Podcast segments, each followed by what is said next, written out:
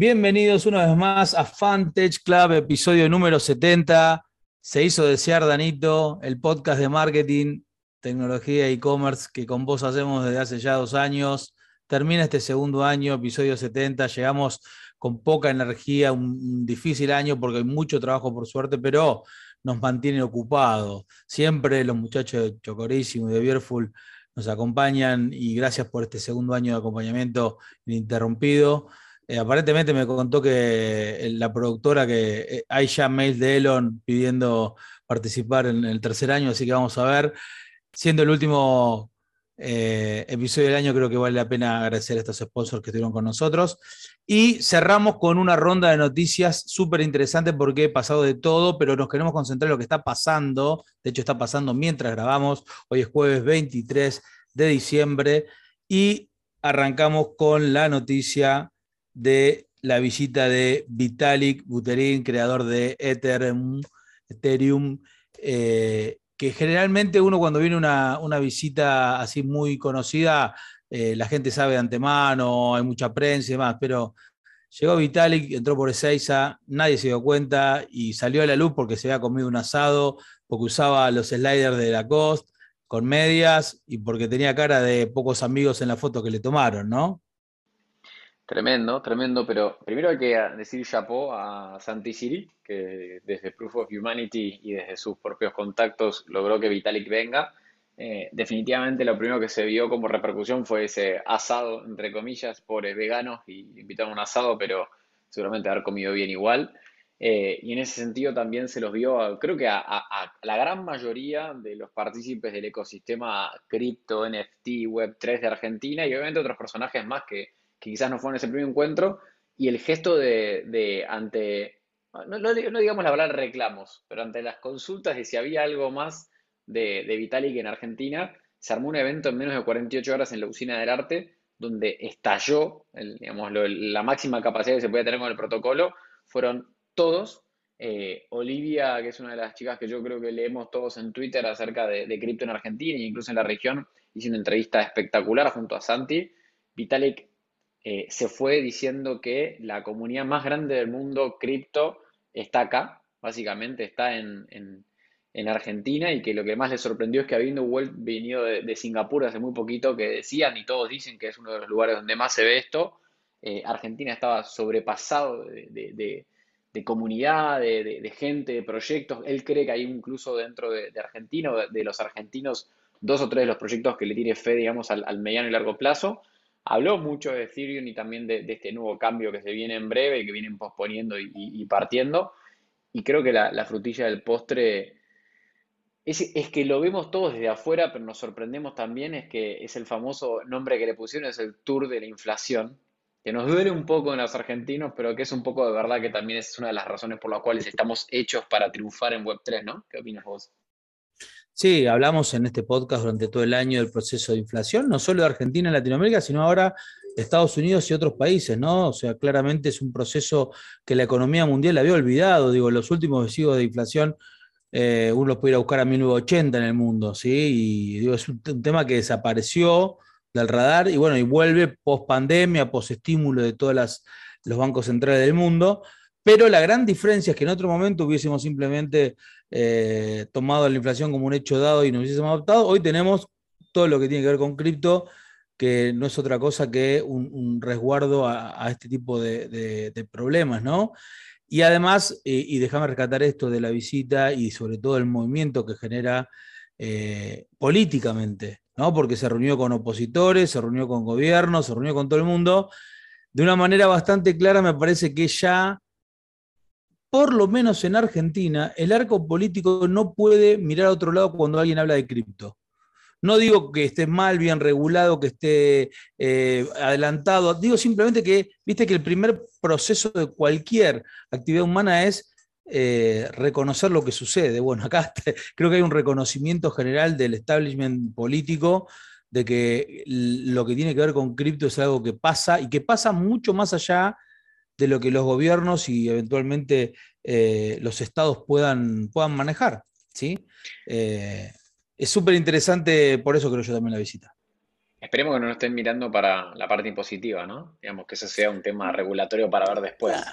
Yo creo que en, definitiva el Estado o los Estados pueden trabajar desde el punto de vista impositivo todo lo que quieran. Lo que lamentablemente no, no se da cuenta es que a, medida de que más y más cosas sucedan en el metaverso, sucedan en, la, en esta realidad donde desde tu identidad hasta tu billetera van a ser digitales, es muy difícil decir que eh, en el mundo digital esto le corresponde o no a, un país eh, tasarlo y grabarlo con impuestos. Digo, ¿Por qué algo que sucede en un blockchain que no tiene límites eh, geográficos tiene que ser eh, taxable o no? ¿Porque soy ciudadano? Bueno, aparecen opciones como Estonia que te da la ciudadanía digital y pronto van a ser países de Centroamérica que están en camino a. Eh, digo, el presidente de El Salvador que ya avanzó muchísimo en todo ese tipo de cosas. Digo, hay mucho mucho por recorrer en el esquema de regulación política y cripto. Y me parece que ya no puede ser desde el esquema de la política tradicional, decir, bueno, yo regulo solamente. Definitivamente, hay un video muy lindo, lo vamos a subir seguramente al repositorio que, tenemos, eh, de, creo que es eh, Brian Brooks, de Bitfree, eh, que es el CEO, hablando con el Congreso de Estados Unidos y explicándole la diferencia entre Web 2 y Web 3 que se lo explica como si fuese a mi hijo de tres años. Es impresionante lo claro y simple que lo explica, está en inglés, pero creo que ya hay algunas traducciones dando vueltas de CINET. Eh, así que lo vamos a compartir también para que aprovechemos y todos aprendemos un poquito más de, de cómo explicarlo. El otro día le trataba de explicar por qué los gobiernos difícilmente puedan grabar cosas que sucedan en, el mundo virtual o cripto a mi vieja. Y yo le decía, es como que quieras poner un impuesto al Tamagotchi, a lo que hace el Tamagotchi adentro del, aparato. Digo, te puede o no divertir para que yo. me mira diciendo, ¿qué es Tamagotchi? Les cuento a todos. Tamagotchi era un, muñequito o, un, pequeña mascota virtual. Digo, finalmente nadie puede darle gravamen a algo que no es eh, de, incumbencia de la, de, la constitución y de, la, eh, de los límites geográficos de un país, digo, bueno, pues, y sobre todo porque creo, y acá creo que está el gran punto para mí, eh, el gran punto, esto es una cuestión donde ya cuando hay estados que van de un lado y del otro, no es que como el sistema económico mundial donde todo el mundo dice, bueno, ok, estas son las reglas y jugamos todo con las mismas reglas. Ya en uno dice que va por un lado, otro dice que va para el otro, entonces vos tenés un estado por el cual él te dice que si sos ciudadano digital de él y tenés cripto, no te va a cobrar interés. Y vos decís, bueno, yo soy ese, ciudadano soy yo, ¿viste? Entonces decir, el otro Estado no puede venir a decirte algo que, que ya hay un Estado que te lo avala. Entonces, bueno, nada, va, a ser interesante los próximos cuatro o cinco años. Tanto es así, y con esto tomo un poco de, para continuar con la idea de cripto, Web3, NFT, que hay toda una discusión, sabemos que todo lo que tiene que ver con Web3 y NFT explotó en los últimos tres meses, eh, hay una discusión interesante que plantea Jack, Jack es eh, Jack Dorsey, el, CEO y creador de Twitter, un poco en contra de los VC, diciéndole, ojo muchachos, que todo lo que es NFT y Web3 en el fondo sigue estando controlado por los VC, que son los dueños de los proyectos que se están desarrollando en Web3, ¿no? Y, muchos VC diciéndole, no, no es así y demás. Yo creo que hay, hay razones en ambos lados que tienen sentido la razón del lado de quienes defienden todo lo que tiene que ver con Web3 como la descentralización máxima posible a través de DAO, del concepto de DAO, de, organizaciones descentralizadas autónomas, del concepto de los NFTs y otro tipo de, mecanismos de cripto, tienen razón y tienen sentido, porque realmente todo lo que son el layer de aplicaciones apalancados en cripto hacen que los intermediarios tiendan a desaparecer y los gatekeepers centralizados también y empiezan a aparecer realmente los crecimientos entre los usuarios de las redes y de los blockchain. Ahora, lo que no hay que dejar de ver también, y me parece a veces hasta tonto repetirlo, porque voy a llevar una, ahora una exageración, aun cuando los blockchain que, se creen estén, digamos, eh, eh, fomentados, fondeados y administrados por el concepto de DAO. Igual muchos siguen corriendo bajo tecnología que es o propietaria de los VC o son eh, gestionados por eh, startups que tienen funding de VC o se tradean en un marketplace como OpenSea, que es, digamos, que tiene funding de VC, o, y voy a llevarlo al recontraextremo de todo, todos se hostean en una nube que es de Azure o de AWS o de alguien, o, y llevándolo más al extremo, todos necesitan de las telcos como infraestructura. Entonces, digo, si, sin ir muy lejos, digo, uno necesita de todos esos layers, el layer físico, el layer de servicio, la capa de infraestructura, la capa de aplicaciones. Digo, esto no estoy inventando nada nuevo, hay 40 años de tecnología que pueden eh, dar fe de esto. Entonces, es muy difícil decir, che, estoy creando que es realmente, algo que es realmente autónomo pero uso todo lo que ya está creado. No, mira, si estás usando todo lo que está creado, probablemente tengas dependencias que tenés que revisar. Es verdad que es mucho más descentralizada en la capa de aplicaciones, sin dudas, porque si vos haces un esquema DeFi, es decir, de Decentralized Finance, que tiene un, pool de staking o que tiene una cantidad de funcionalidades que no requieren de un banco central o de una entidad centralizada para definir esas operaciones, está claro que estás aportando a esa descentralización sin lugar a dudas. ¿sí? Ahora, no puedes decir que sos 100% independiente de todo porque finalmente corres sobre tecnología, layers y distintos tipos de cosas que eh, tienen un owner. ¿sí? Así que creo que es interesante la jugada Jack versus VC, no sé si la viste en Twitter. La vi, la vi. Eh, tengo, tengo una que dice, You don't own Web3. Me encanta que arranca diciendo eso y que dice, ojo dónde se están metiendo, porque básicamente todos pensamos que está todo descentralizado y en realidad está todo centralizado, pero con una etiqueta distinta. O sea, todo en inglés lo dice claramente porque el muchacho es de ahí. Igual me divierte el condimento que le meten cuando le tuitean en contra diciéndole, lo dice el dueño de la web 2, como diciendo, aflojamos un toque, ¿no? Pero me encantó cómo lo mechaste y cómo fuiste a hablar de todo este soporte de, lo más básico de infraestructura que tenemos abajo. Hace unos días todos sufrimos esa hermosa caída de los nodos de, West Virginia, de AWS, donde tuvimos que todos ir corriendo para otro lado y nos balanceamos y por más que haya auto-scaling y balanceadores y todo, siempre al final del cabo cuando se cae AWS, como decía un tweet, creo que era de, Pato Molina, que dijo, se cae AWS y no me puedo pedir la milanesa con papas fritas por pedido ya. Eh, datos no menos. Y es, no, y es un tema hasta filosófico, ¿no? Y decir, no, no, entendemos la interdependencia de nuestra vida digital hasta que algunos de los providers de este tipo de, servicios de base, que son generalmente eh, inocuos e invisibles como AWS, pero también como ha pasado no hace mucho también con Cloudflare.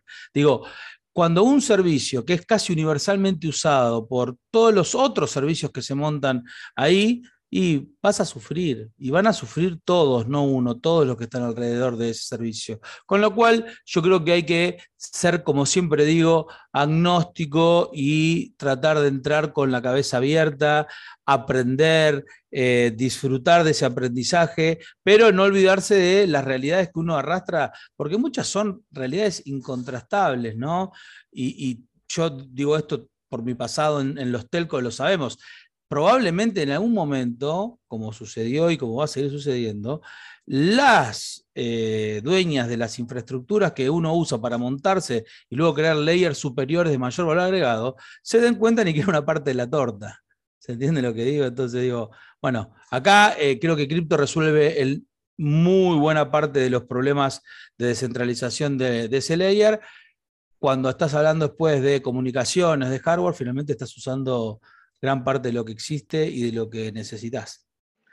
Hablaste de un pedazo de la torta y ahí me gusta siempre que hagamos el vínculo con lo que pasa a nivel noticias en Latinoamérica y tenemos a dos brasileros de mucho, mucho potencia, mucho, mucha fuerza, mucho capital que se metió en Argentina. Uno trae una adquisición y otro está, está cayendo y está haciendo ese mismo ruido que siempre pasa cuando viene un nuevo marketplace, pero háblame, a ver, pasaron dos cosas. Esta semana entró Quinto Andar hace cuestión de horas se hizo oficial, pero estaba hace poquito, comprando Navent.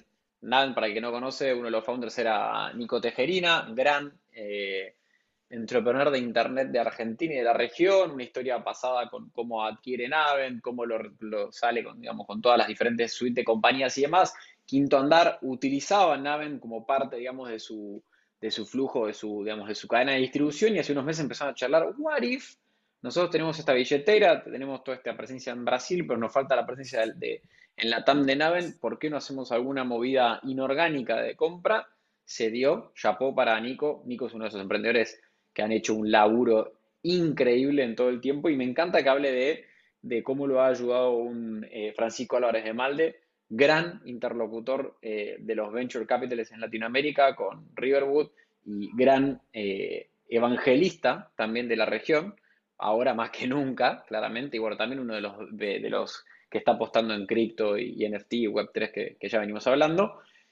Y por otro lado, tiembla Mercado Libre, no, lo digo en chiste, pero realmente es como lo, pone la prensa amarillista, está la llegada de Jopi, que es otro, otra gran compañía brasilera, un marketplace enorme, monstruo, eh, con la intención de venir a derrocar o a conquistar eh, este hermoso mundo de, de, Argentina y marketplaces, donde básicamente plantea ya un esquema de comisión 0%, que me encanta porque todos arrancan a decir, ah, listo, se come Mercado Libre y nadie entiende que el 0% es un costo. El 0% significa una inversión. Cuando esta compañía tarde o temprano, en X tiempo, va a terminar pasando de 0 a 2, a 5, a 12, hasta llegar a 18, que es la comisión promedio que cobra. Sí, Shopee, no, Shopee creo que, terminó sorprendiendo a todos por un par de temas. Shopee arranca en el sudeste asiático, es una compañía con funding allá, desarrolló Brasil y Chile acá en Latinoamérica eh, bien. Si uno mira el sitio de Chile, que es un poco lo que creo puede pasar en Argentina cuando lance finalmente, hoy están en la etapa de recruiting de, de sellers, ¿sí? cuando esto esté bien operativo, lo que uno ve es un modelo mucho más parecido a un mix entre Alibaba y cosas por el estilo, donde claramente es un marketplace y claramente sellers que necesitan buyers y, va a haber un, periodo, como bien vos dijiste, de inversión para que ese tráfico crezca. Y, este tema del 0% de comisión y el envío gratis y un montón de cosas, digo, recetas conocidas para problemas conocidos, ¿no? El problema de two-side marketplace que tengo que generar oferta y demanda a la vez, lo resuelvo trayendo sellers con grandes oportunidades de venta sin costo, lo resuelvo trayendo eh, buyers con grandes propuestas de valor como envío gratuito y buenos precios porque hay menos comisiones, y eventualmente cuando empiecen a generar eh, el nivel de transacciones, el negocio tiene que operar con márgenes y esos márgenes salen de las comisiones. Digo, no, hay, no es ciencia oculta para nadie. Lo que quizás me pregunto, más allá de la gran estrategia de Growth Hacking, que es agarrar la gran base de todos los sellers de Mercado Libre y ofrecerle uno a uno un onboarding específico, incluyendo algunos de los herramientas para importar publicaciones de Mercado Libre y algunas cosas que tienen sentido para que el catálogo y el traspaso del catálogo no duela tanto. Eh, sigue habiendo un par de preguntas importantes, ¿no? Digo, primero, el que, el que tiene un nivel de ventas en Mercado Libre importante sabe que el catálogo es el punto cero, pero automáticamente después que subiste catálogo tienes que manejar stock y precios que acá en, este país eso cambia diario. Entonces, eh, un Excel para 10.000 SKU te sirve en la, primera, en la primera corrida. Al día 3, donde tenés que subir 7% de los precios porque te vieron con aumento de la factura, ya está, tenés un problema serio para, para operar. Y segundo, Em, se elige, digamos, operadores logísticos Correo y Andreani. Eh, entiendo que son esos dos los que están elegidos, o Andreani y Oca, la verdad no tengo el detalle, pero ambos eh, correos logísticos arrancan con algo que muchos de los sellers ya están deshabituados, y es que hay que llevar el paquete. No hay colecta, no hay, no hay todavía método de envío rápido en Flex. Entonces, hay que ver cómo el seller puede y si quiere ajustarse a un método, cuando vos pensás que no es que estás diciendo a un seller, quizás pueda salir para sellers que no venden en Mercado Libre y puedan subir acá y tengan como un soft starting más interesante. Pero el que vende hoy arriba de 150, 200 operaciones en Mercado Libre, en realidad le complicás la vida con este catálogo a mano y le complicás la vida teniendo que llevar paquetes a Oca o a Andreani. Entonces ahí veo que van a tener un lindo desafío. Y el otro punto que también está por verse es que uno de los laburos más interesante de Mercado Libre en el largo plazo, y es, es, algo que admiro de ellos, es cómo han ido limpiando lo que era en su momento una gran salada digital donde cualquiera subía cualquier foto, y hoy tenés un catálogo donde incluso muchos de ellos tienen un, un EAN, un EAN eh, solidificado y único compartido entre todos los sellers, una ficha técnica, foto de producto con fondo blanco, donde la experiencia del usuario en comprar justamente es muy, muy sólida, uno ve el producto realmente y no que ve una especie de publicidad eh, china con multicolor o japonesa multicolor con 600 neones y, nada. Y de hecho, eh, eh, y solo por, porque soy curioso, entré a, ver alguna publicación en, en Shopee Chile y vi una venta de un producto de marca que finalmente obviamente no era de marca. Otro de los temas que Mercado Libre ha resuelto con el tiempo es el tema de las falsificaciones y los acuerdos de uso de marca. Y obviamente cuando ibas a la parte de reviews, era una estrella, una estrella, una estrella, una estrella, esto no es de marca, una de cada color. Y bueno, la curación entre seller y buyer va a ser complicada cuando uno, es así, cuando uno libera los controles sobre el seller, el buyer tiene una peor experiencia. Así que es muy importante que llegue la competencia, pero también es una competencia eh, que hay que darle mucho tiempo para evolucionar, las cosas no pasan eh, día a día. Así que nada, interesantísimo lo de Shopee acá en Latinoamérica. Y Dano, te voy a dejar que hagas el cierre final para todos nuestros oyentes eh, y que seguramente nos están escuchando, para todos aquellos que dicen, bueno, ¿cuándo arrancan de vuelta? 2022, ¿cuándo volvemos, Dano? Volvemos en 2022. No vamos a decir cuándo, se van a enterar. Eh, primero queremos agradecerles, fue un año increíble, son dos años increíbles, esto empezó como un hobby y escaló sin haber pensado hasta dónde iba a escalar las miles de descargas, la distribución en across Latinoamérica, incluso habla hispana, porque tenemos mucha gente de España que también nos escucha.